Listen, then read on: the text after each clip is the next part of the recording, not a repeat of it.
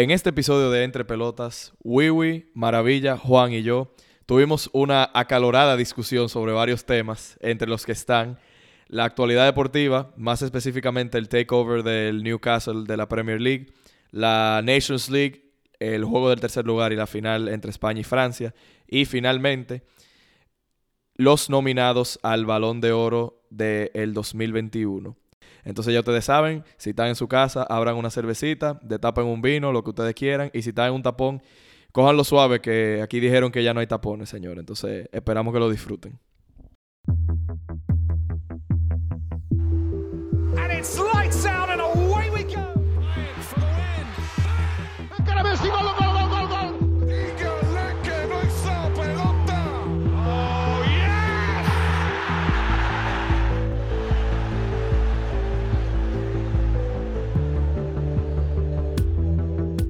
¿Qué es lo que es, señores?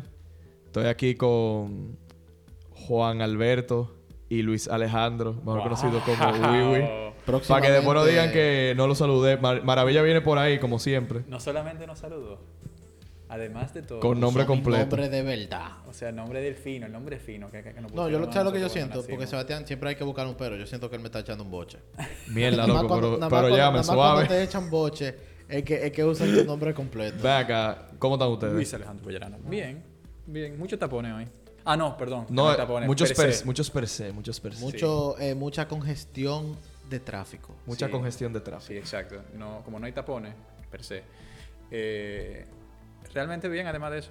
Qué bueno, qué No, bueno. además de eso, yo bien. estoy, yo Mucha también lluvia, estoy bien, bien. Sebastián. Gracias por preguntar eh, por ¿Y tú? primera ¿Y vez. tú? No, ¿Cómo yo estoy, bien, yo estoy bien. Harto los tapones. Yo no sé para No, qué. que no, No, hay tapones. que no hay tapones. harto de los per se. Ok. Para que si alguien no está escuchando fuera de Santo Domingo, como ustedes comprenderán, aquí caen dos gotas de lluvia y esta ciudad se vuelve una mierda. Eh, Pero sin tapones. sí, pero sin tapones. Pero nada, señores, estamos bien, estamos vivos. Eh, aquí listo para otra jornada más para hablar un chin de disparate. Esta vez no hay básquetbol después por la lluvia. No hay basquetbol por la lluvia y el fútbol es muy tarde, entonces no, no, no se vas a poder. No, no se baja a poder. No se vas a poder.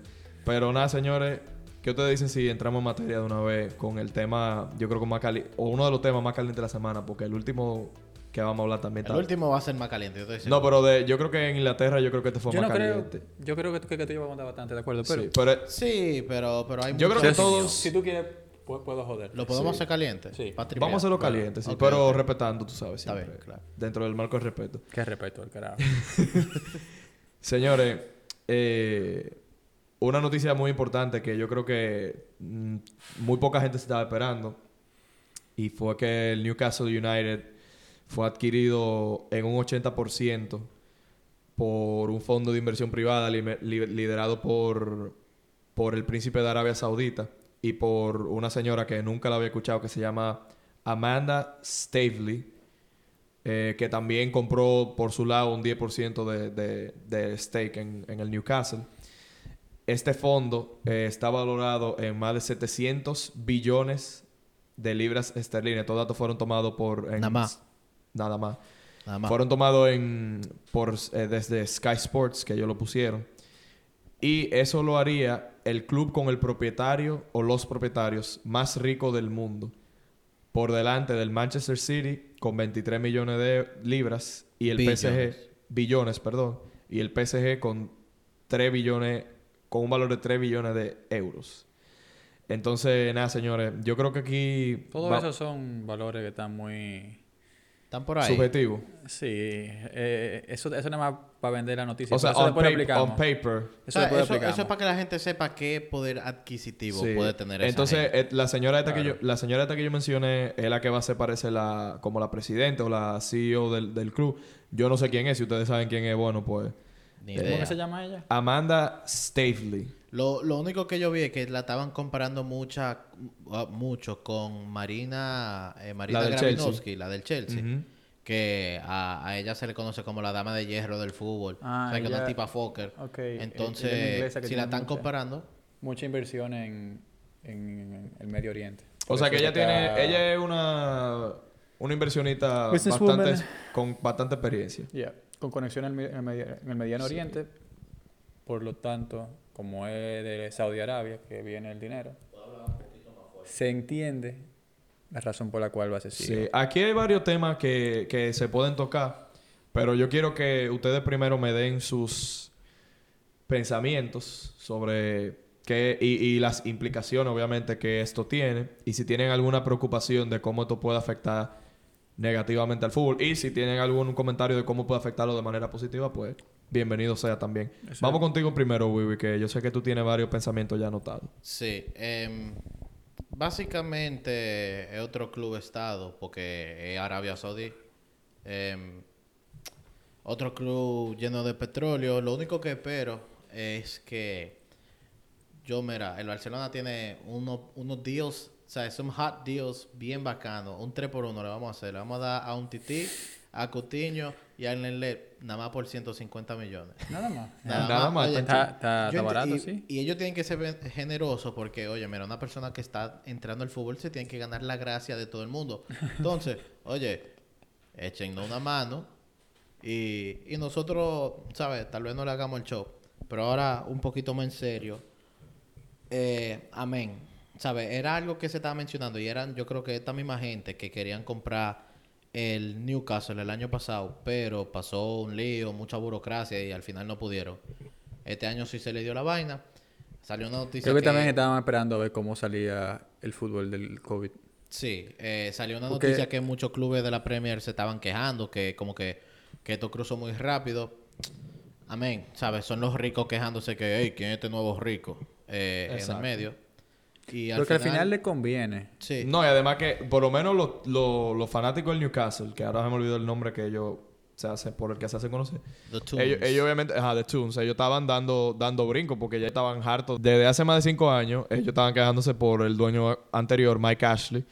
Y entonces esto es un, esto es un buen cambio. Yo no sé si ustedes se acuerdan, pero para mí Newcastle United representa la película Gol del 2005 con Claro, Santiago claro, Muñez. Eh, ellos estuvieron cerca el año pasado de fichar a alguien que se llamaba Santiago Muñiz. Yo no sabía ese Pero dato. nada en más para acabar mi, mi pensamiento, lo único que yo espero que no pase es que esta gente no venga a inflar el mercado mil veces más de lo que ya está.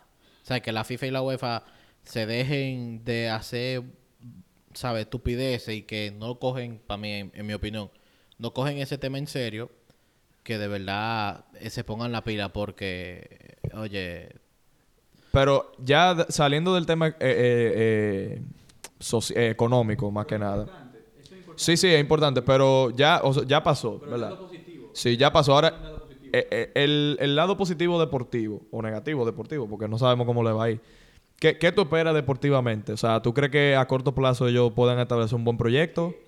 no, no, no, no, no. Lo que pasa es que nosotros estamos ahora mismo. No estamos ahora Teorizando. Nosotros estamos especulando todo. ¿Qué es lo que ellos van a hacer? La idea que tiene la mayoría de la gente es que ellos van a entrar y van a gastar un poco tal de cuarto en. Sí, que, di que van a fichar Bueno, bueno, pero espérate. Haaland, pero eso, eso yo creo Por que las declaraciones que ella dio, no es que, o sea, no es, no es que van a ir a por toda esa gente, pero que ellos quieren hacer una... eh, Quieren buscar jugadores de renombre, tal vez, que ahora mismo pueden ser que sean un buen entrenador. que le den rendimiento inmediato. Pero para mí lo que ellos tienen que hacer es estilo como lo hizo el City, que fue lento. O sea, ¿Sabe? lo que Poco a poco es, ir construyendo un si- proyecto. Si es un equipo que nada más venía a malgastar, bueno, ¿qué se va a hacer? Eh, No, que lo gasten, oye, que me... Cutiño 70 millones, señores. Yo se lo doy. Si hay financial fair play, van a caer en la desgracia, se van a ir al carajo, siempre y cuando haya financial fair play. Pero que- es lo más importante dentro de... de Que la FA eh, Ahí- ahí quería no entrar, sea que- como, que- La, como, la, como la Federación Francesa, que, que, que se pone la venda. Porque también puede ser un- oye, el fondo, porque al final también es un fondo de inversiones. Un fondo de inversiones lo que quiere es rendimiento, no quiere gastar dinero por gastar dinero, porque ¿cuál es el punto?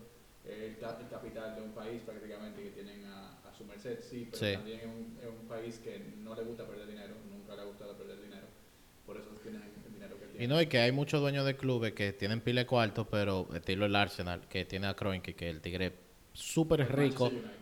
Pero... No, el Manchester United es un equipo no que está- porque ellos lo único que le buscan es profit. y el Man el Man. U es un equipo que está cotizando en bolsa también, tú sabes. Entonces, Porque el- su, su, su- la gente que lo maneja, la- los dueños, quieren sacar ese exacto. Pero, entonces, Juan, concretamente, ¿qué, qué tú opinas de, de la parte deportiva y de esa parte de- del- ya del takeover en sí? O sea, ¿qué, qué, ¿cuáles son tus preocupaciones o tus punto positivo. Bueno, deportivamente creo que va a depender mucho de cómo se maneje el equipo. Al ser un fondo de inversiones, como dije previamente, y se- si se quiere manejar a base de ganar, o sea, de tener ingresos y de que sea, una, de que sea un equipo rentable para los dueños, al ser un equipo de tanto renombre que tiene hasta, hasta cierto sentido la gente tal vez un poquito más mayor que nosotros lo- lo- los conoce muy bien, eh, pueda tener un, un poder de marketing importante, con lo cual pueden ganar dinero si consiguen los fichajes adecuados. Si eso se maneja así deportivamente, le puede ir muy bien a largo plazo, que es lo que yo creo que ellos están buscando. En la parte económica, me gusta hasta cierto punto, como digo, siempre y cuando se mantenga un financial fair play claro, donde eh, todo sea equitativo para los, los equipos, que lo que tú ingreses sea lo que tú puedas gastar y que no sea lo loco. Em, yo entiendo que al fútbol le conviene que entre más dinero, porque mientras más dinero hay, más dinero hay para todo el que se encuentre e invierta en el deporte. O sea, para todo el mundo le conviene porque cuando entra dinero en una economía, lo que pasa es que todo el mundo le va mejor. Sí, y una pregunta, Eso ¿no te da miedo? pasando. O sea, yo que tú una pregunta full mía y no algo que di que tenemos escrito en los papeles. Eh, eso que dije que Seferín está hablando que van a soltar mucho el fair play y esos reportes Mucho que están miedo saliendo, que lo que van a hacer que no es que lo van a quitar de per se, pero si tú te pasas del límite, lo que te van a tener es un impuesto de lujo. Un luxury tax, como, Eso como en la NBA. Me, parece bien lo que pasa Pero, es que lo pero que vamos a tiene decir, ser es, ese impuesto de lujo, de verdad, asqueroso. ¿cuánto le va a pesar a un club como el PSG o, O al ahora el Newcastle ahora. Bueno, que depende, porque un luxury tax debe ser realmente un luxury tax. Que cuando tú pagues, de verdad te haga No, un no, hoyo. no una, no un, un, ¿sabes? Un pau pau. Exacto, no, tiene que ser algo en serio, que, que no sea un juego.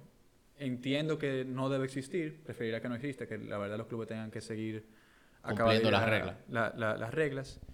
Eh, pero al final a mí me gusta la, compra del Newcastle. Y entiendo que mientras más dinero entre al fútbol, mejor le va a ir a todo el mundo. Señores, piensen. El Madrid nunca ha tenido más dinero lo que tiene ahora, ¿eh? Señores, piensen. También hay que verlo de ese tipo 40 de vista. millones por Mariano, 70 por Cutiño, 100 por Jesse Lingard, que acaba de llegar a Maravilla, señores. Eh, punto es que el Newcastle no hace el favor a todos. Sí, yo, yo quería, antes de pasar la palabra maravilla, para ver qué piensa del tema rápido también, porque ya que está aquí y no hemos terminado este tema. Yo, de la parte económica y del takeover, yo no tengo nada que agregar, porque ustedes ya básicamente abordaron esa parte. Hay que ver muy de cerca el tema del fair play financiero. lo importante, yo yo creo que eso es lo que más preocupa, pero es bueno que, que llegue capital nuevo y que se refresque, Por se, se suerte, refresque los la, la Premier League se toma ese Cuando tema dinero más entra en una economía, casi Sí. siempre es positivo. Yo, yo espero, yo espero que, que, o sea, me gusta ver que, que ese capital siga rodando, porque eso le, le da un buen caché al, al fútbol, el fútbol europeo concretamente. Pero ya de la parte deportiva, yo creo que ellos tienen que dar un golpe sobre la mesa rápido. Eh, no dije que para ganar liga. Yo creo que todos estamos de acuerdo con quién debería ser el entrenador de Conte. ellos. Conte, Yo sí. creo que Sí, yo creo Conte, que Conte que es un entrenador que le gusta, ¿sabes? Que él dice, oye, Stevie mira, tú me pones y tú G compras no- lo que yo no quiero. también. yo tengo, yo tengo entendido que Stevie G es... No me- Sti- Steven Gerrard no me disgustó Yo, también. yo tengo entendido Ah, que no. él, es, él es la opción número uno ahora mismo. Tengo entendido. Pero me gustaría Conte para que él asiente un equipo con, con una mano dura, o sea, Claro. como desde el principio, y que trate de lograr objetivos a corto plazo, como tal vez Una FA Cup, el una, Carabao, una final de FA así. Cup, una final de la Carabao, llegar a Conference League, tal vez, cosas así. Algo también rapidito, antes de que tú termines, para, y que tú le puedas dar la palabra maravilla. Lo que también, y lo podemos hablar otro día de este tema, porque este es tema muy interesante. Lo que sí hay que cambiar en el fútbol, y, pa- y- para que esos equipos grandes, a- o sea, sean positivos el- el- a- para todo el mundo, el, lo que pueden, a- pueden afectarlo, que las escuelas de los equipos y, la, y donde salen los, jugadores jóvenes que compran, que sea bien organizado y que no permitan que a jovencitos a cero dinero, cero beneficio, se les salgan esos jugadores. No, y también ese otro punto bueno, que tal vez ellos pongan un...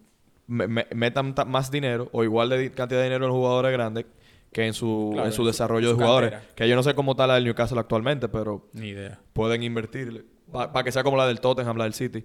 Y entonces, luego de que Conte tal vez haciendo un proyecto, me gustaría ver una cara mediática, un entrenador mediático como, como Zidane o, o un Zidane, no necesariamente Conte es Zidane. mediático. Sí, pero Zidane como con ese caché de Claro. exjugador y vaina, como tú sabes, le- leyenda. Bueno, Conte también es jugador. You know what I mean. Conte no metió, Conte no metió una volea, una media volea en Glasgow. Pero, Eh. pero Conte fue un grande. Sí, no fue top, pero, pero ustedes saben lo que yo, lo, lo que yo sí, me sí, refiero. yo no estoy fuñendo, te y después del mismo Mourinho pudiera ser como una, una opción para Chelsea ya después, más adelante. Eh, no, Mo- Mourinho hubiera sido excelente para comenzar. Sí, pero ya está. No, ya, pero ya, ya, está tiene- comenzando Claro, en la, la Roma. Roma, claro. Sí, o ya- sea, que es un proyecto que se está armando no con mega dinero, pero lo están armando para él. No, y le está yendo bien. Sí. Y, de- y después entonces yo, tra- yo se, se está hablando de jugadores como como Cavani, como como como el mismo Coutinho se ha mencionado varias veces y hasta el mismo Bale que acaba contrato, señores, eh, a final de esta temporada. Entonces, esos, no lo dudo que se vaya. esos jugadores así con una cara de mediática pueden darle un, un bump al equipo y mezclarlo con un talento joven. Porque esos tres jugadores, los tres, tienen mucho cartel en la, en la Premier. Eh, yo no sé cómo es la, la- la señora esta que va a ser la CEO, pero si, si ella tiene un buen background o se asesora bien de la parte de gerencia deportiva, yo creo que ella, ella puede, el Newcastle puede, puede conseguir objetivos buenos a corto plazo.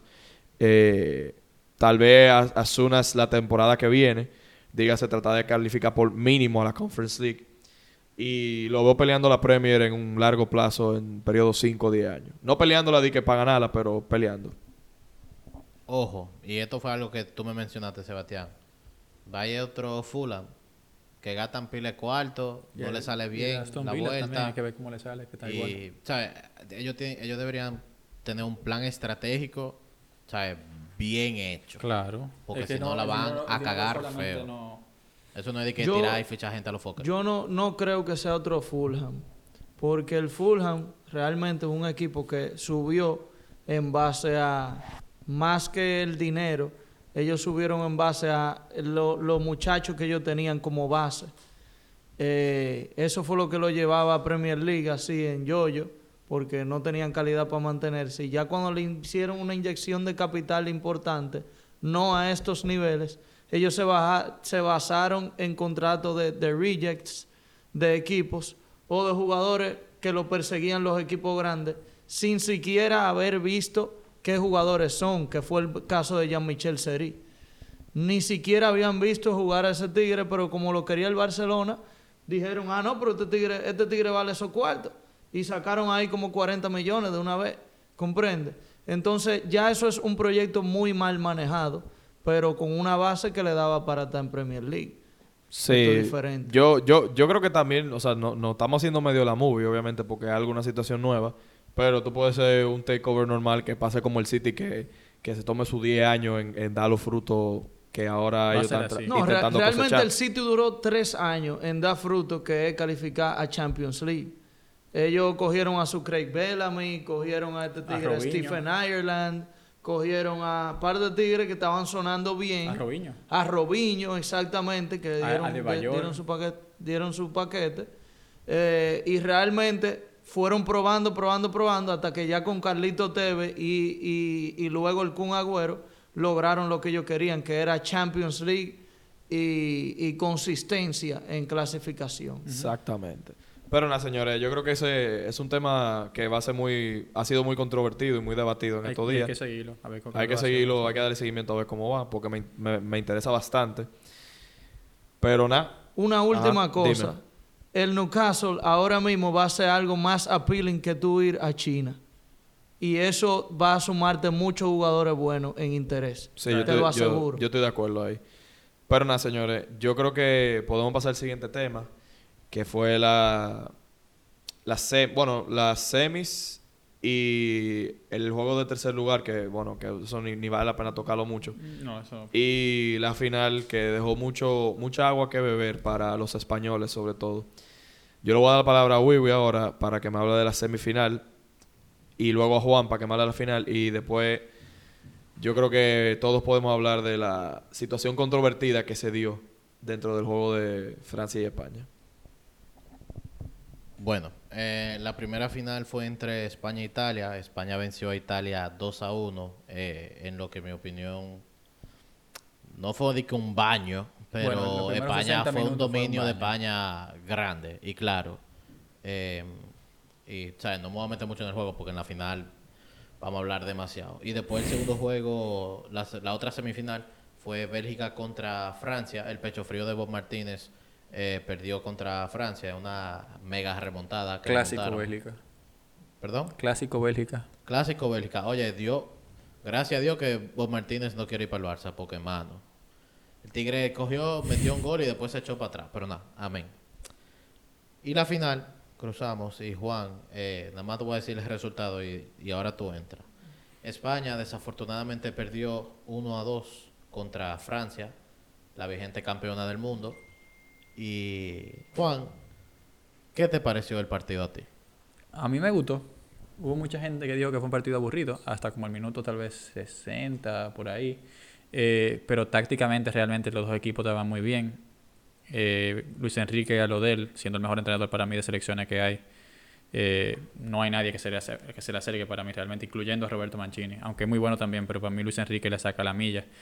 Eh, lo de Luis Enrique es una cosa Que ha diferente. jugado dos veces contra, contra Roberto Mancini. Y las dos veces, tácticamente le ha ganado. Lo único que pasó fue que le falta jugadores que terminen llevaba. O sea, jugadas. tú, pudi- tú pudieras decir que en, el part- en la final, España jugó su juego y Francia lo suyo. Porque España le gusta retener el balón y obviamente tener una posición, ¿sabes? De uso, no tener la pelota, la No, pelota por y- tenerla. Y, Francia, pues siempre lo que te quiere dar la contra. Claro. Contra la gente eh, que tienen un nitro en los pies, parece. Sí, es un equipo muy rápido. España jugó a lo que tenía que jugar. Dominar la pelota, cuidarla, no perderla Presión estúpidamente. alta, etcétera, etcétera. Eh, Gaby realmente me tiene a mí anonadado. Eh, creo que tenemos futuro muy, muy, muy, muy bueno. Creo que yo sé que es una pregunta al final, la voy a dejar para después. Y nada, realmente un partido muy bueno, como dije, tácticamente, especialmente. Y después, después del 60 ya se alocó y se abrió el partido. Si quieren, después ya podemos tocar la- las dos jugadas polémicas. Pero Lo único, lo único que quiero decir antes que se va diga algo es, señores, Luis Padrique, el jefe. Yo no le critico prácticamente nada. Puedo decir que no, no, no concuerdo con una cosa, pero ya yo no le critico nada. Mira, se demostró que ese tipo sabe más de fútbol que, que todos los madridistas que lo estaban criticando. Bueno, que los madridistas estaban, estaban criticando. por Un joder. saludo para Yo- ellos. O sea, sí es verdad que, que Gaby había jugado tres ratos, eso no se lo quita a nadie, pero no dio la razón, lamentablemente, y uno tiene que apoyarlo, ¿verdad? Que, que lo que no se puede, o sea, está bien que sus convocatorias sean media eh, controversiales, pero lo que hay que entender es que Luis Enrique lleva jugadores que juegan el fútbol que él quiere jugar. Claro. O sea, no hay que va a llevar a un Iago Aspas, que sí, que puede estar en muy buena forma, pero si él no le permite jugar el fútbol que él quiere, no va. Y ya. Sí, no, ahí está bien, y eso es lo que, eso es lo que hace un Ah, eso fue que entrenador. lo trajeron. Exacto, eso fue que lo trajeron, y las convocatorias siempre van a, como dice Wii, van a seguir siendo La controversiales. gente siempre va a decir. Y siempre va a decir, ah, tal vez él se lleva a 10 del Madrid, los del Barça van a decir, coño, pero ¿por qué no te llevaste a Gaby? Eh, sí, di- dite, Marashi, que te iba a preguntar algo. Toda buena selección, o por lo menos en cuanto a la- las selecciones que dan resultados, se llevan jugadores que no necesariamente están jugando de una manera sobresaliente en clubes. Y se evitan también muchos jugadores que están rompiéndola a nivel de clubes. Pasó en Alemania 2014, se llevaron a, a, a, a Klose, que no estaba en su mejor momento, y no se llevaron a Mario Gómez, que estaba rompiéndola. Pasó con Francia la última ocasión, no se llevaron a Benzema, pero tenían a Giroud. Y al final del día era lo que le jugaba, ¿me entiendes? Lo de, lo de Benzema algo personal, pero tú sabes que como Y el quiera. mismo Griezmann no estaba, no estaba a- el a mismo un Griezmann no nivel- estaba a un nivel súper superlativo en esa temporada. Y se la comió Y se Mundial. la comió. Y se la comió. Entonces, Entonces, hablando de Francia, Marash, sí. Tú dices que, o tú crees, mejor dicho, que Francia fue el justo vencedor de ese partido. Mira, yo no creo que haya sido el justo vencedor. Yo no lo vi live el partido completo. Yo me tiré los primeros 45. Eh, ya después vi un resumen de lo que pasó después. Pero de lo que yo pude ver, no, no mereció haberse llevado todo el premio Francia. Pero, pero ellos apelaron a su estilo. O sea, Francia ni siquiera cuando ganó la mundial ganó dominando a los rivales. Yo creo que incluso Dinamarca en esa ocasión le causó más problemas de lo que ellos causaron problemas en el partido que ellos le ganaron. Y ahí es que ahí es que tú ves que Francia no es un equipo que te sale a jugar. Francia es un equipo Que que, te gana sabe físicamente. sabe todo todo lo que ellos tienen, los individuales, saben en qué que ellos pueden fructificarse. Entonces ellos salen a ganar el partido, sea lo que sea. Tú no sabes cómo juega Francia. Un día juegan a la contra, un día te la juegan al toque. sí- yo sí sé, eh, una, una única cosa que te puedo decir es que te gana físicamente. Ahí es que te Exacto, gana. físicamente esa gente está a tope. Y, y para ti, ¿fue justo vencedor? Yo creo que ahí la respuesta que yo entiendo correcta, por, al final en mi opinión, es ganaba España, era justo vencedor. Ganaba Francia, era justo vencedor. Cualquiera de los dos que ganaba, Es válido, realmente los dos se merecieron se, se le podía merecer, porque fue un partido muy reñido. Los Tú- dos jugaron a su estilo y tuvieron su, su Sí, posibilidad. fue un buen partido. Yo, yo lo vi. Lo único yo- que me molestó fue la forma. Sí, a mí, a mí en no, que- me no- a mí no me tripió la forma tampoco realmente. Pero fue un buen partido, lo disfrutamos. Y nadie pensaba que España, que Yo salgo con que más cosas España, positivas que negativas. Yo también, yo también. Y no, aquí no estoy apelando a mi mod- modus vivendi que if you ain't first, you're last. El que vio Talladega Nights, The Ballad of Ricky Bobby sabe eso, pero eh, nada, o sea, tú sales, legend. tú sales con, con pequeñas victorias que fue un, un buen grupo para lo que viene. Y ya rápido para ti, Wiwi, ¿Francia fue un justo vencedor, sí o no? Para mí no, pero porque la manera que España practica el fútbol es la manera que yo lo entiendo. O sea, que eso, entiendo- es como yo le digo la que, que, pero- que yo puse por el grupo que España está jugando como, como Dios manda, A mí también me encanta, es el fútbol que más me gusta. pero, ¿sabes? Para mí no. Está bien, está bien. Y ahora, pasando la palabra a Wiwi, que es nuestro experto en... Bueno, Juan también, pero Wiwi yo creo que hizo más su tarea en esta parte. eh, en, la- en el área arbitral. bueno, No te voy a pasar... la- porque yo también ya hice Te voy a pasar la palabra ¿eh? después. Yo creo que ustedes son los que tienen la opinión más fuerte porque yo, yo ni sé qué pensar ya. Eh, hubo dos jugadas polémicas, una más polémica que la otra. La primera fue la mano de Cundé, que yo adelanto y pienso que estaba en su posición estaba en una posición natural y creo que no hay mano. Ahora se ha pitado porque vamos, Sí, vamos Literal- a- literalmente lo que tú acabas de decir, lo que tú acabas de decir fue lo que yo puse. Claro. Para mí no es malo con la nueva regla, pero si se pita no pasa nada. Exacto. O sea, yo entiendo si se hubiera pitado perfectamente porque se lo han pitado al Madrid, se lo han pitado en contra del Madrid, se lo han pitado al oye, Barça. estaba extendido el brazo. Sí, pero al final el posición natural y cuando tú saltas tú no puedes tampoco saltar, espera que- va a saltar así el jugador. Exacto. O sea, yo, no estaba así. yo lo entiendo, así. pero eh, aquí el experto arbitral tiene otro, otra, otra teoría. Me encantó que... que- per- O sea, perdón, ojo, yo espérate, no me espérate, quiero- Antes, antes de que tú sigas. Me encantó que yo dije que brincó así y que no así y que así. Sí. Y la gente La gente- no no, tiene la la, gente no sabe idea de cuáles cómo fueron fue que las yo señas cómo que tú brincó o hiciste. no brincó. Por eso es que hay que buscar una cámara para ponerlo en YouTube Yo también. creo que sí, que va a tocar. No, mira, señores, yo me puse a buscar porque hay que aprenderse las reglas. Yo busqué en el International Football Association Board, que es a donde ponen todas las reglas de la temporada de fútbol. Y pues vamos, vamos a ver lo que es una mano, ¿verdad? Porque hay que entender lo que es una mano. Tocar el balón con una mano. Y aquí estoy leyendo el reglamento El nuevo. literal. El nuevo, el de la temporada 21-22. Con el... Espera, vamos a ver. Tocar el balón con la mano. Con el fin de determinar con claridad las infracciones por mano, el límite superior del brazo coincide con el punto inferior de la axila, tal y como ilustra el gráfico. O sea, debajo del sobaco es mano. O sea, todo lo que esté abajo de lo que se puede decir la manga es mano. ¿Verdad? Ahora, no todos los contactos con el balón en la mano son manos. Sea voluntario, sea eh, que te pegado la distancia que busque a, ver. Se cometerá infracción de mano al jugador que toque el balón de manera voluntaria con el mano, con la mano o el brazo, por ejemplo, haciendo movimiento en dirección al balón con el brazo o la mano, que toque el balón con la, con la mano o el brazo, la mano o el brazo se posicionen de manera antinatural y consigan que el cuerpo ocupe más espacio. Creo que ahí, Yo creo es que ahí a donde está. Que, que una posición natural o antinatural. Yo, Es muy yo estoy totalmente eso. de acuerdo con lo que ustedes están diciendo. Que de la misma manera que se pitó, se pudo haber no pitado. Digo, de- perdón, de la misma manera que no se pitó, se pudo haber pitado.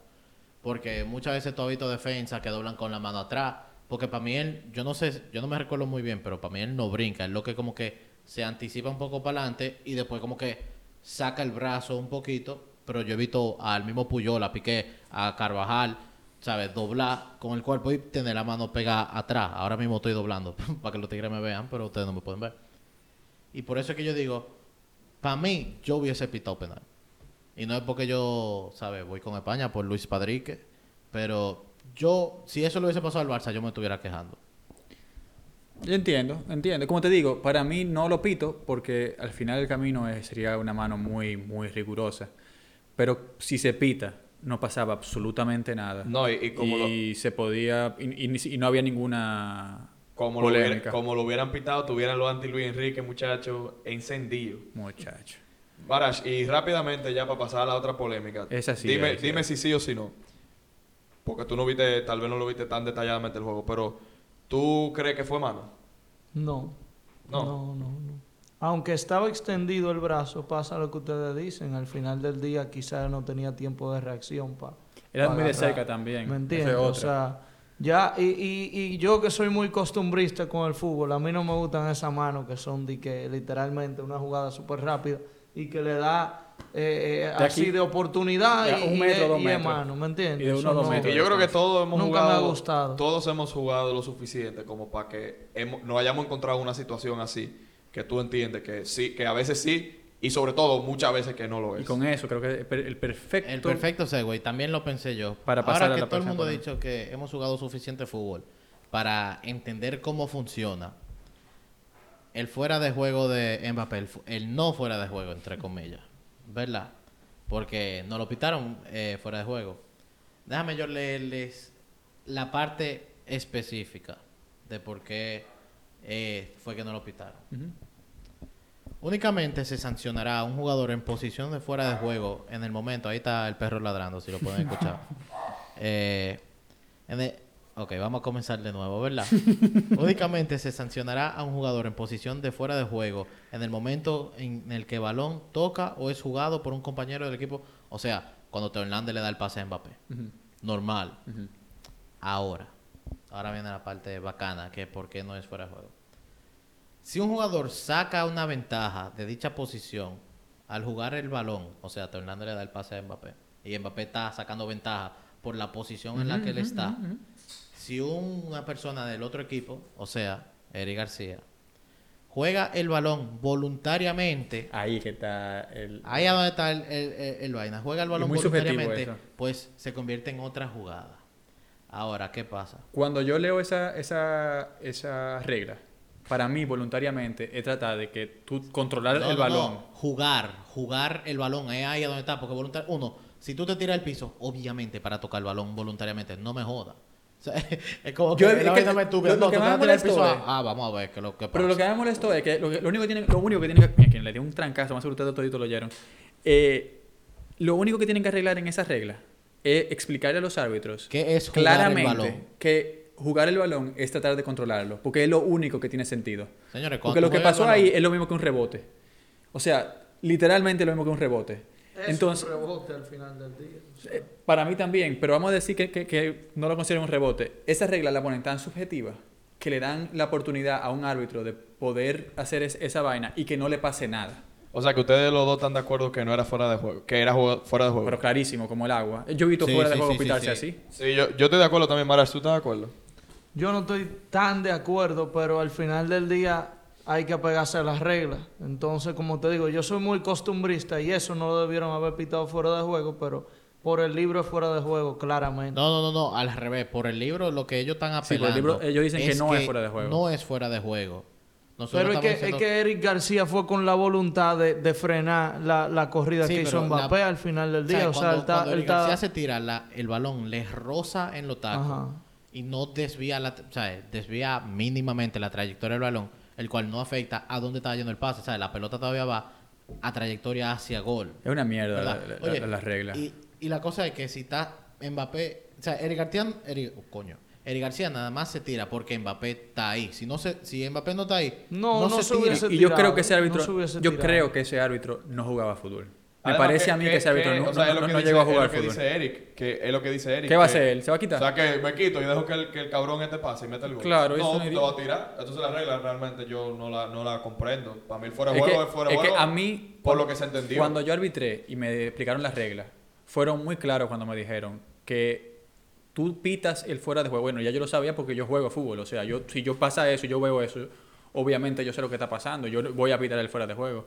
Pero me explicaron que no lo pites si un jugador la trata de controlar, puede fallar el con- Vamos a decir que, que Eric García estaba parado. Y él falló el control, fue, y se le fue por arriba del pie.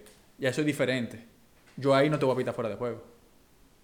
Si tú estás parado y tú trataste de controlar la bola, era muy claro que tú podías controlar la bola fácil. Y lo que te falló, falló fue tu, tu control de, de- de balón, bueno, ahí te jodiste. Pero en un caso tan claro como este, por favor, de verdad que lo que pasó ahí para mí fue un robo. Se agarran de esa regla que es muy... Pendeja, una regla y, pendeja. Y los abogados pueden dar testimonio de que es una regla que se permite mucho a la subjetividad. Eh, y yo creo que lo único que tienen que hacer es aclarar eso y decir a los árbitros que nada más cuando traten un control muy a la clara. Que si no, siempre se pite fuera de juego. Ahora, el gol de Benzema, qué maldita joya. Eso, Sí, eso fue un golazo. eso fue un golazo. Eso Qué, fue mal- un qué golazo. maldita joya. Y yo creo que esto fue un buen segue también. Ah, bueno, no, no, perdón, nos queda algo, una, una última pregunta de este tema.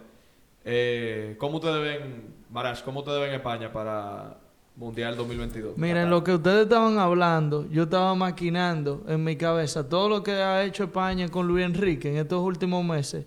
Y yo creo que el juego que se está armando está built up para cosas más grandes. Y yo creo que en 2022 España no tiene por qué tenerle miedo a nadie. Tienen el mejor entrenador. Tienen un grupo que ya se conoce.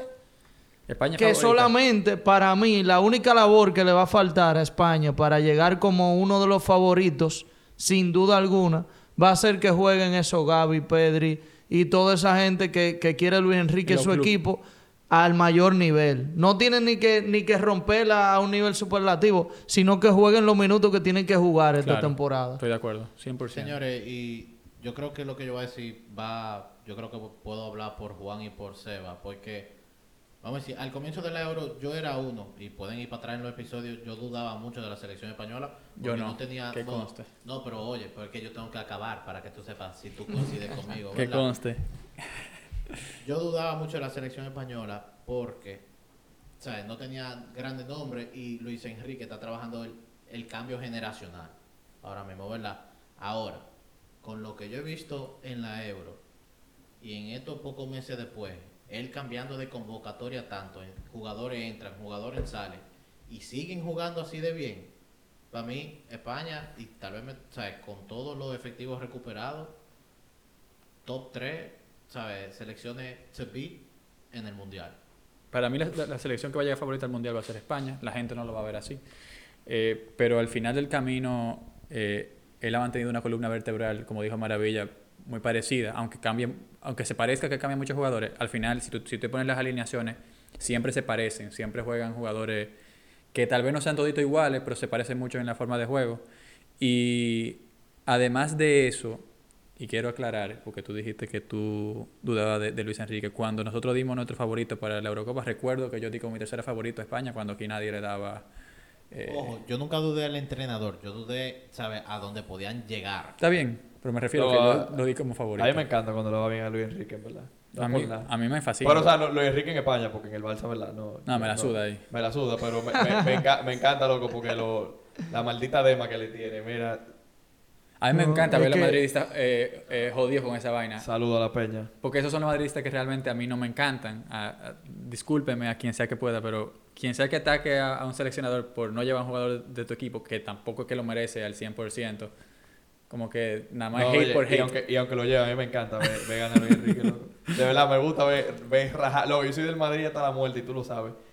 Y, y va a sonar que soy como un maldito payaso, pero a mí me encanta ver rajarlo con los madridistas cuando Enrique gana con España. Se pasan, es que se pasan. Ahora, yo sé que Sebastián quería hacer la transición perfecta cuando mencionó el golazo de Benzema, pero espera, porque papo, espera, yo te voy a dar tu, tu momento para tu Benzema balón de oro cuando tú quieras. Ah, bueno. Pero, pero, ahora vamos a hablar del shortlist de 30 del balón de oro que salió la semana pasada. Pero hay que explicar cómo, uno, quién vota en el balón de oro, cómo funciona, por qué se Directores. vota, cuál es el criterio, No, etcétera. eh, Eh, y periodistas. Más- más periodistas. eh, resumen Más periodistas. No solamente periodistas. También, también directores. Creo que eso es en The Best. Eh, yo, Yo- no yo- lo estaba escuchando porque yo tengo mis audífonos puestos y ustedes Que estaban, estaban- que estaban diciendo que, era, que, que eran director técnico que votaban, pero no, No, no, son, no, no, no, no no. son periodistas. Ahora, tú veas, yo ahora te lo voy a explicar, maravilla. Pero yo tenía entendido No, que no, en el no, de pero- France pero si tú me Football oyes, si tú vas a ver. como, como, como los oyentes, ¿verdad? Entonces, el premio va a ser entregado el 29 de noviembre. La votación cierra el 24 de octubre, el día del clásico, si no me equivoco.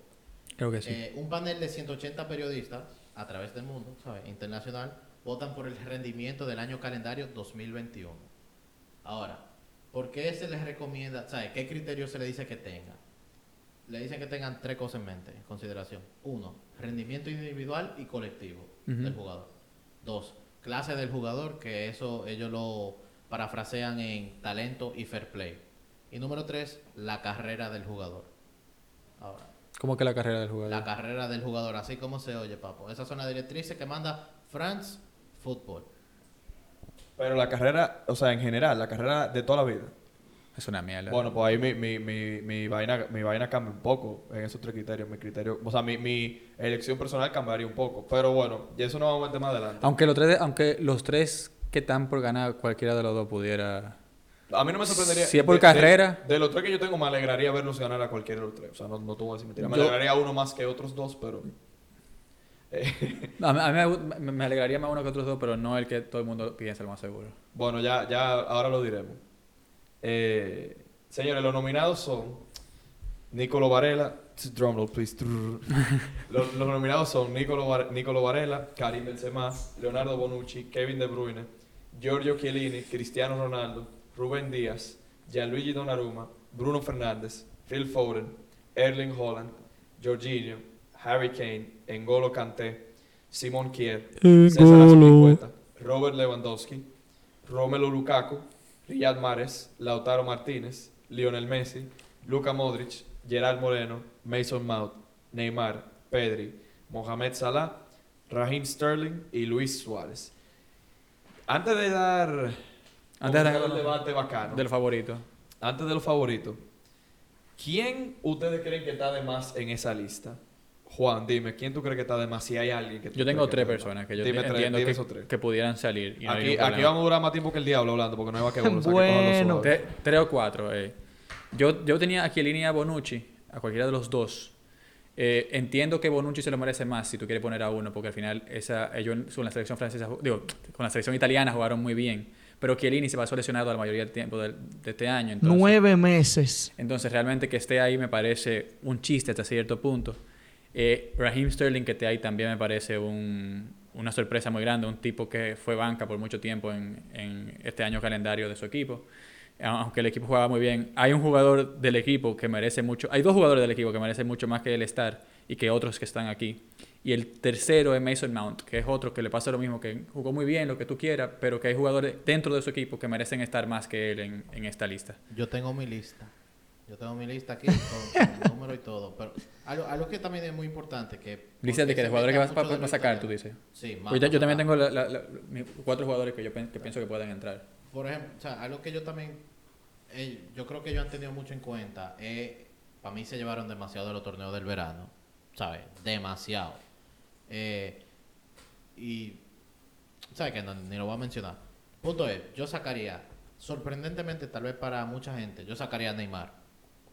Neymar este año se perdió, bueno, el año 2021 es lo que va, porque No, una güey, estadística no, hasta pero- día de hoy. Lo, lo puedes sacar. Realmente, si te pones a 13 pensar. en 37 Estadísticamente, pero el que vio los juegos que jugó Neymar. Maravilla, maravilla. En el 2021, tratando en el PSG, no ganaste la Ligón. Primero de todo, fracaso.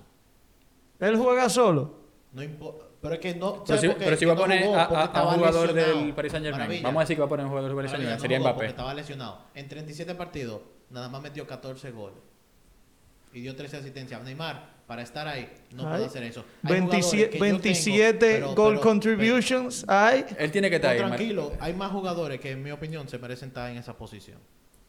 Perfecto. Pero después otro, Kier, Simón Kier, vamos, vamos Sí, en sí, eso, vamos a está ahí sinceros. por lo que pasó con Ericsson y, oye, mira, y amén, que lo pongan en la lista.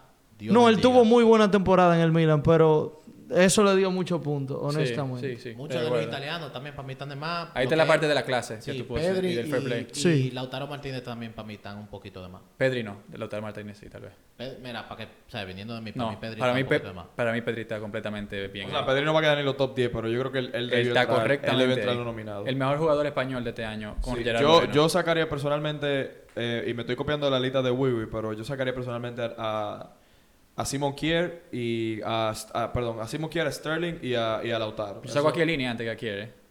Tú dices. Bueno, claro, que él tuvo una buena 100%. temporada. Uf, Sí, y- pero y él rindió bien en 100%. Milan. Sí, yo estoy de acuerdo contigo. Yo- yo sacaría a 100%. Kylian antes que a Kier. Y a Sterling también, ese le puedo mandar lejos. yo. ¿Y a quién tú meterías, Wiwi? Eh, Ojo, yo también sacaría mucho de los italianos que pusieron. Eh, aquí yo metería, otra vez, no es por bias, yo metería a Depay. Memphis Depay está teniendo el año de su vida. Sí, a mí en lo que me, son, me en gusta 46 ese. juegos que ha jugado, ha metido 31 goles y ha dado 17 asistencias. Yo, yo voy a dar cinco nombres, o si tú sea, él quieres. tiene 48 contribuciones de gol en 46 partidos. Yo también creo que Kimmich se merece estar ahí. Kimmich, el mejor. Gundogan, que puede ser uno que tú tienes, que... Bueno, si- para a mí, si no fuera por Gundogan, el City no hubiese ganado la liga. Para mí, Gundogan del City es el que más se merece dar en esa lista. Que yo no entiendo de verdad cómo él no está ahí. Es una cosa eh, que. Sí, la millón. temporada pasada de él fue. Incluso gigante. mejor que la de De Bruyne. Uno de los pocos italianos que yo hubiese puesto era Chiesa, que fue el salvador de la Juve y de la selección italiana muchas veces. Sí, también. Y otro. City que yo hubiese in- eh, incluido era John No, Stones. Inmo- Inmóvil no tuvo tan buena temporada pasada, honestamente. No, No, que más goles que el carajo. piensas- pero la pasada no, no, fue, no fue muy buena. no sé, Comparada Juan, ¿qué con tú piensas de John Stones ahí? También. Esa fue- yo, tenía, yo tengo John Stone apuntado en mi, en mi lista. Eh, es- esa pareja de centrales que. Eh, con la que- una maldita checha, loco, ya, de verdad. es, es una mierda. Realmente. Sí, uno, re- o sea, sí, y, y- y realmente fue un Yo disparate. creo que, yo creo que ha dado más agua de bebé de la gente que no está que de la gente que, que, que está. Sí, porque es que, el- el- el que lo va a ganar, y ya podemos entrar a hablar de eso. Lo- los tres favoritos están muy claros: ¿Quiénes son, Juan? Benzema, Lewandowski y Messi. Y cualquiera de los tres. Benzema. Pero claro. Bien, aquí, va, aquí se va a calentar. Señores, ok, Benzema de los que está. ¿Ustedes creen que hay uno que O sea, que- el que diga, perdóname, maravilla, pero el que diga que Benzema no merece estar en ese top 3 y por mucho no tiene idea de lo que está viendo en el fútbol o, O no sea, lo vio señores, suficiente Be- a, a Benzema, de eso- No estamos hablando de la temporada pasada, de los Del año resultados. es del año, año calendario. Año Sí, calendario. sí, sí, entiendo. Ah, no, pero entonces vamos a meter a Cristiano Ronaldo si es por el año calendario. No, ya, ya, ya- ya- Por Si es por año favor, calendario, por favor, vamos a meter a favor, Cristiano favor, Ronaldo ahí. Por favor. Mira, Messi número uno, Ojo. Benzema número dos, Cristiano número tres. ¿Y Lewandowski para dónde? Y Lewandowski en su casa, no, mira. Tranquilo. Señores, Jorginho pudo haber ganado su Euro, su Champions, la Supercopa de Europa, pero vamos a ver. Cuando se hablaba del Chelsea, se hablaba De N'Golo Kanté. Ese. Eh, en- en- Ese otro que pudiera estar ahí. Era Kanté balón de oro, pero como ganó la Euro Jorginho, pues Jorginho balón de oro ahora. Yo tengo que decir, realmente pudiera tener cuatro, porque si Kanté se gana el balón de oro mañana, yo no tengo ningún problema que se lo gane. Yo tampoco. Pero ¿tú sabes lo que pasa? Por la Tú- tú influencia sabes por qué que- Benzema, que él tú sabes tuvo. por qué Benzema va a estar dentro de esos top 3 mínimo. Por, por los criterios que dice Wiwi. Si ellos se llevan de esos tres criterios, que eh, ¿cuál es el segundo, perdón, del fair play, no sé qué vaina? Y clase. Y talento creo que fue que, que- que decía. Clase del jugador. Yo me imagino que eso es el, ta- ajá, el talento y el fair play. Señores, yo voy a decir una vaina aquí que quede bien claro. Y yo creo que mucha gente lo piensa. Benzema ahora, ahora, ahora mismo, el jugador que está más en forma en el mundo. Sí, eso sí. 100%. Sí, sí. Espérate. Entonces, si es por, si es por eso... Perdóneme, si ustedes hubieran visto a Seba lo que acaba de hacer ahora mismo para que Wiwi no le quite el. el No, yo le iba a dar una galleta. Casi, es que- ca- casi lo tumba. Por eso que no podemos compartir micrófono. Entonces, si es por eso, sobre todo los últimos dos, si es por la carrera que él ha llevado, sobre todo en estas últimas 3, 4 temporadas, y por el del talento y la clase y el fair play, toda esa mierda, él tiene que estar en esos top 3 obligatoriamente, o sea, por es que obligado. Eso tres top, top tres. Y, y, y si lo gana, nadie se debería estar dis- na- nadie debería dis- disgustarse, o sea, Yo solamente agrego a Cante, se me había olvidado. Porque Sí, eso es lo que le pasa a Cante, que como no mete muchos goles. Ya, sí, le voy a devolver el se- micrófono. se Pero la influencia de Kanté para ganar la Champions fue inigualable. O sea, Kanté levantó al Chelsea. Completamente. Literalmente. Porque una cosa es el top 3 que yo creo que va a salir y otra cosa es el top 3 que yo que yo pusiera. Claro. El top 3 que yo creo que va a salir es Messi, Lewandowski y Jorginho, en ninguna orden en particular. ¿Verdad? Obviamente, yo creo que Messi que lo va a ganar. Messi, si estamos tomando esas tres cosas en consideración, Messi metió, tuvo, jugó 47 partidos a día de hoy, a fecha de 12 de octubre. ¿verdad? Ha jugado 47 partidos, ha metido 39 goles, ha dado 3 asistencias. Ganó la Copa del Rey, que, amén. Ganó la Copa América la primera vez, que ahí es donde yo meto lo de la carrera del jugador. Como el primer, su primer título, va y lo meten en eso. Pichichi de la liga, máximo asistente de la liga. Pichichi de la Copa América, máximo asistente de la Copa América. MVP de la Copa América. ¿Qué más te digo? Sí. ¿Verdad? Y ojo, para mí, si no se lo lleva Messi, el que más se lo merece es Lewandowski. Lewandowski. Pero mi top 3, 100% sería en orden: Messi, Lewandowski y Benzema. Para que después no me digan, ah, tú eres un hater. By the way, para economizar tiempo, mi orden y todo lo que dijo Wiwi es lo mismo. Literalmente. Ben- Benzema ganó su primera Nations League también, entonces hay que tomarlo en cuenta. Y ojo, ¿la Nations League es más importante que la Copa América? ¿Sí o no? No. Thoughts. No, pa- no, pero La Copa claro América es una no. maldita mierda, señores, por Dios. No, no, pero no, no. No, no. Ay, mira, tú- Eh, hasta tú te Copa Pero la Nations La League gente- agarra, gente- tiene dos orejitas de Mickey Mouse. Señores, la gente no puede de ver a todo. Sebastián, pero él, cuando lo estaba viendo se está riendo porque ni él se lo cree, de verdad. Porque, señores, lo que es la Nations League es como la Supercopa de España. Literalmente, la Copa América y la Euro son la equivalente a nivel internacional de lo que sería, vamos a decir, como una liga o una Champions. Hermano mío, Luis Enrique se llevó un carajito de 17 años que no ha jugado cinco juegos bien en el Barça todavía. Amén. Pa, pa- lo de la importancia de la Copa América y la Nations League, eso da igual, pero fue su primer título también internacional, entonces Perfecto. eso hay que tomarlo, eso hay que tomarlo en cuenta para, para la hora ¿Cuál es tu top 3? El que yo quiero, el que yo creo. El que tú crees. El que yo creo va a ser Y Lewandowski. después, y después el que, el que tú... El, el que yo creo va a ser Lewandowski, Benzema y Messi. En ese orden. Perdón, no, perdón, lo leí mal. Lewandowski, Messi, Benzema. Ese es mi orden. El que yo quiero es Benzema, Lewandowski, Messi. Ese es el que yo, pero el que yo quiero. Claro, no, Respeta no. mi opinión. Yo, yo, yo, yo- yo te voy a decir, Estaría muy foco el que Benzema lo gane, loco. Yo- Ah, ese tipo a mí me cae. yo estoy, yo estoy bastante de acuerdo en la parte de que si, si el balón de oro del año pasado se lo hubieran dado a Lewandowski como debió haber pasado, y él debió haber tenido su balón de oro el año pasado tranquilamente. o sea, tranquilamente. muy fácil. No, sin pensarlo. Yo diría, sin pensarlo, este año, Messi es el que debe ganar el balón de oro. Y, y, y no se le puede discutir porque Messi, al final del camino, aunque Benzema, si Benzema hubiera ganado la liga, yo ahí sí yo te pongo y te digo, bueno, ahí sí hay... Hay, eh, hay más argumentos. hay más argumentos. Pero como el Madrid no Señores, acabó ganando la que en liga. competiciones Pero- directas, Messi le gana en toda la estadística a Benzema, señores. No, porque Ojo, eso- a mí me encanta Benzema Es un poco jugador. falso, porque Benzema estadística a veces, estadísticamente a veces no, no resulta directamente muy...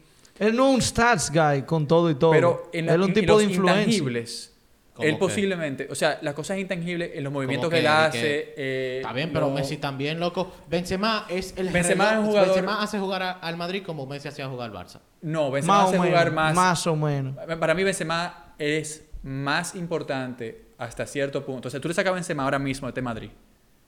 Y no hay gol, yo no hay gol. Y yo no creo que el Madrid puede carburar como el Barcelona también el Barcelona. O sea, yo, Oye, es lo oye, mismo, es verdad, oye, es lo mismo, es lo oye mismo. este stat, eh, traído ahí a Twitter por una cuenta que se llama Opta Jose, que es muy... Muy buena. eh, de, de- muy de la mano de lo que le gusta a Juan, que es los números. Karim Benzema es el jugador de las cinco grandes ligas con la mayor diferencia entre participación, entre paréntesis, 9 goles más 7 asistencias igual a 16, con respecto a la combinación entre expected goals y expected assists, 6.5 entre ambos. Un resultado de 9,5, 3,2 más que cualquier otro jugador esta temporada. Espérate, ¿pero qué? Re- repite, repite. Lo voy a leer otra vez. Y te, y te lo puedo enseñar si tú quieres para que lo leas mejor. Ellos, ellos agregaron el expected goals al expected assists Ajá. que tiene Benzema, que amontona como 6.5 por, 6,5. pa- por partido. Por partido. Sí. Por partido. Por partido. No, eso no puede ser. Es una vaina brutal. Bueno, eso es lo que dice aquí. Bueno, lleva 16, No, yo creo- yo 16 creo que lo tiene- eh, es- goal. O sea, contributions. que total, pero que su, los goles que él de verdad ha dado y la asistencia son mayor que lo que se esperan. Ojo, ahí también hay una trampa para la discusión del balón de oro, porque el balón de oro es el año entero, no Ah, esta ya, ya. Lo temporada. que, lo, lo que dice esto que de lo, lo que va a temporada es él es el jugador más eficiente que hay. Exacto. Que él está outperforming su expected goals y assists por 6.5. Señores, si quieren entender más de esas estadísticas, recuérdense de escuchar Entre Pelotas Explain 1. Que a- aquí está el, el, el jefe del expected Pero goals. sí, eh, es una estadística chula, interesante. Es, que eh, lo que dice eso es que ahora mismo Benzema es el jugador, como tú bien dijiste, el jugador más en forma, Más en y, forma del y mundo. y el jugador que está Eso más no, fino. eso no está en duda. Eso no está en duda. Y ojo, yo, o sea, de verdad, si, si él comienza en enero de 2022 así y el Madrid gana, como el Madrid gana algún título la temporada que viene, Puede que gane su balón de oro. yo, yo creo que yo creo que él está en la quiniela para ganar. Porque él, ahora mismo, él está- o sea, si el Balón de Oro fuera temporada, no año natural, Te él está, haciendo él está haciendo un, un campaign para el Balón de Oro. Me van a decir hater del Madrid. Por lo menos el The. Best, que es lo que le dan a los jugadores que no son Cristiano y Messi para salir de ellos. el, el, el, Oh. el- ya vo- voy a entrar tal vez un poquito y como digan, tal vez me digan hater, porque voy, ya voy a dar mi, mi top 3 porque ya para ir cerrando. Mi, mi top 3 Tú de lo que yo... Vence malo. No, no. Eh, de lo que yo creo que va a ser y bueno, lo que yo creo que va a ser y de lo que Lo- y después lo que tú lo que yo quiero. Va a ser para mí eh, Messi, Lewandowski, Benzema, pero yo haría Messi, Lewandowski, Kanté. Oh. Ese sería mi top 3 realmente. Porque lo que hizo Kanté a nivel de clubes y la importancia que tuvo él de- con su equipo, no te voy a decir que es la misma que la de Benzema, pero se asemeja hasta cierto punto. Sí, también algo, algo que hay que tener en cu- o sea, que no es solo tener en cuenta para la gente que vota, sino nosotros también. Que, que obviamente en el fútbol tú ganas por goles y uno le tiende a dar mucho más valores, mucho más valor a los delanteros y no de verdad no nos fijamos en, en gente como Kanté o señores, gente como Busquets que no sé si ustedes se recuerdan de Nachito, mandó una, o sea, una no una estadística, sino un dato hoy que decía que Busquets nunca ha entrado en el top 20 del Balón de Oro.